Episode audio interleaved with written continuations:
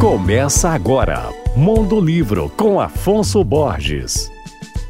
Olá, ouvintes da Alvorada FM. Hoje eu vou falar sobre o livro Colisões Bestiais Particulares, da escritora e artista visual Kátia Bandeira de Melo Gerlach. A obra, que recebeu a segunda edição da Confraria do Vento, é uma reunião de 17 contos. O livro conta histórias, algumas sombrias e misteriosas, outras bem-humoradas e sarcásticas, com personagens diversos. Os textos são cheios de referências a escritores famosos como Júlio Cortázar, Jorge Luiz Borges e Roberto Bolanho. A quarta capa do livro que é formado por cerca de 180 páginas, foi assinada pelo premiado escritor português Gonçalo Tavares. E olha, isso não é pouco não, hein? Gonçalo é uma fera. Colisões Bestiais é o quarto livro de contos de Kátia Bandeira de Melo Gerlach, que além de escritor e artista visual, possui formação em direito. Ela é também autora de um romance intitulado A Patafísica do Quadrado, um romance na Rotas das Galochas, e do livro de poemas Baleias, Bromélias e Outras Naturezas. Além disso,